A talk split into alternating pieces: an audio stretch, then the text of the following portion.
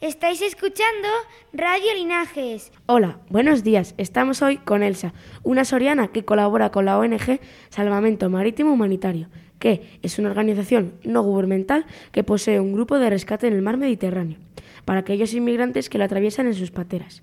Nuestra profesora Marta nos ha dicho que tú participas en este proyecto y queremos que nos contestes a unas preguntas para que todos los alumnos se enteren de la labor que haces.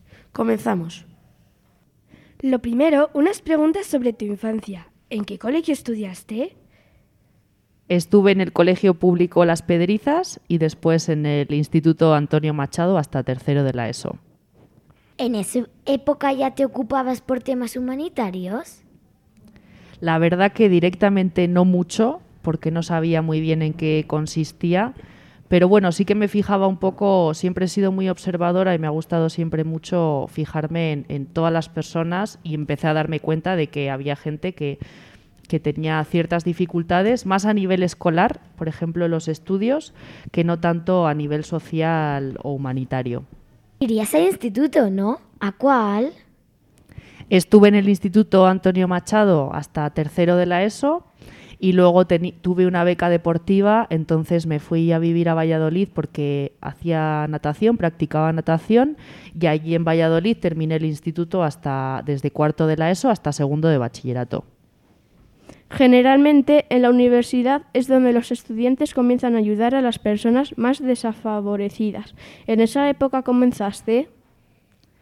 Bueno, yo estudié trabajo social, que sí que es una, que sí que son unos estudios que están un poco relacionados con, con la asistencia a las personas pero lo estudié un poco de rebote porque no tenía muy claro a qué quería dedicarme en el futuro de hecho, todavía no lo tengo muy claro, pero, pero creo que no es una cuestión de cuando llegas a la universidad, sino que hay que ser consciente un poco antes, hay que, hay que darse cuenta y ser sensible desde que somos pequeñas y pequeños hacia bueno, personas que a lo mejor necesitan nuestra ayuda y prestarle la ayuda y no, no, no ser no ponerles piedras en el camino a las personas porque creo que es importante que, siempre se nos eche una mano, que nos queramos más y que nos ayudemos más, que ya bastante difícil es a veces el mundo como para que entre nosotras y nosotros mismos también nos pongamos todavía más problemas.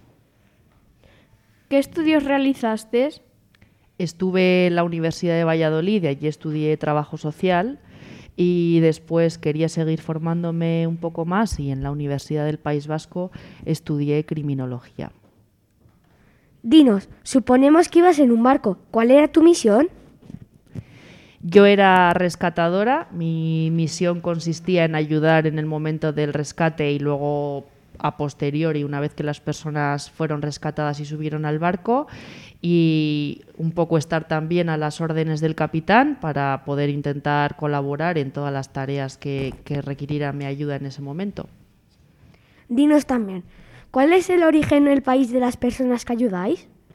La mayoría de personas provienen de África y de Oriente Medio, de países, eh, bueno, pues como Egipto, Libia, Argelia, Marruecos, Sáhara, eh, Mali, Gambia, Guinea, Mauritania, Congo, Camerún, eh, Irán, Irak, Afganistán, Pakistán, Siria, Liberia, bueno, no sé, el cuerno de África, Etiopía, Eritrea, Somalia, Sudán.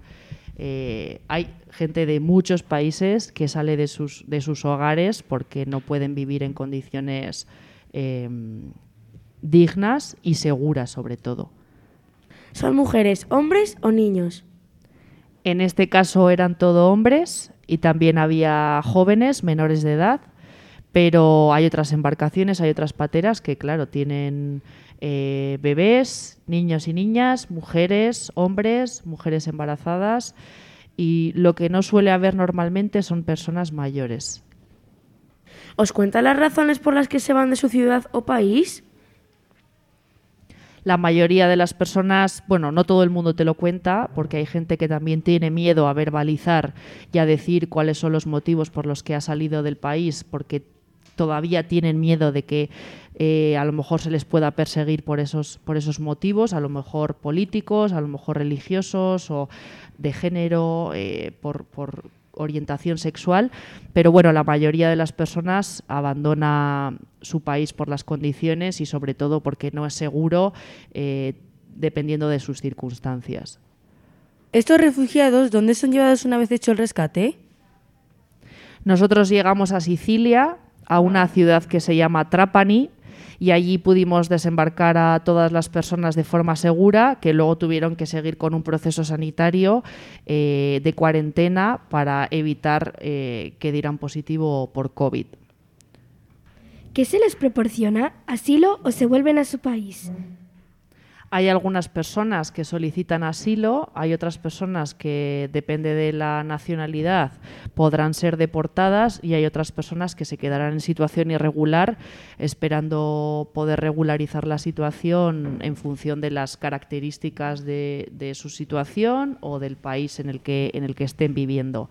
Pero sí, el, el, asilo es un derecho universal que todas las personas pueden pedir en un, en un país seguro.